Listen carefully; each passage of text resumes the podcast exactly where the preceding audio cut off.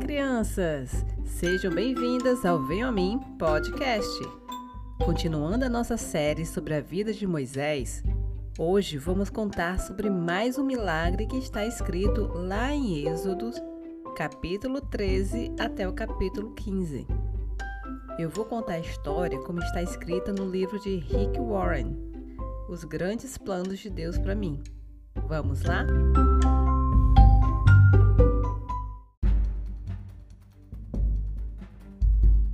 Depois que o povo de Israel saiu do Egito, eles foram caminhando em direção à terra de Canaã. Deus acompanhou o povo durante toda a caminhada. De dia, ele os conduzia por meio de uma grande nuvem que parecia uma coluna bem alta.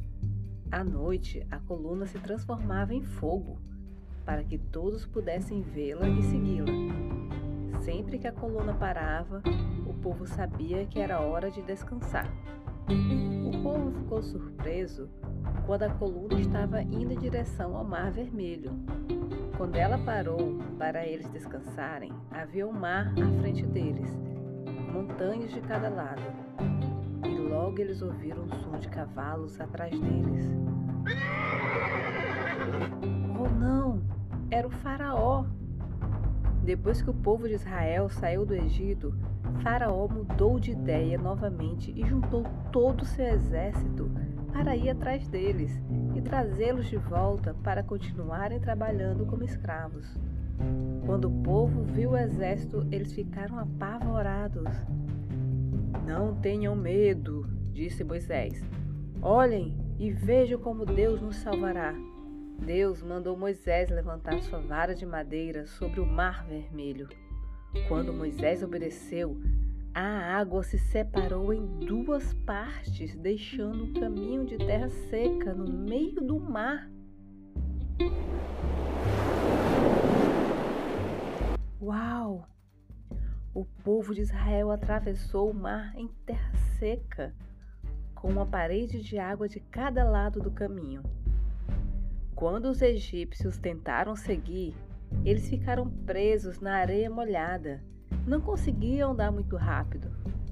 Quando o povo de Israel chegou do outro lado do mar, Moisés levantou a mão e as paredes de água se juntaram.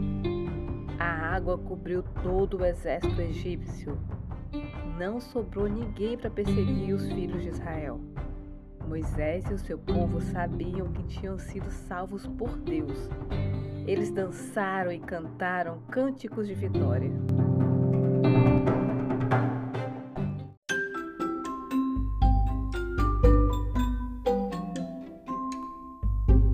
Que Deus poderoso, hein?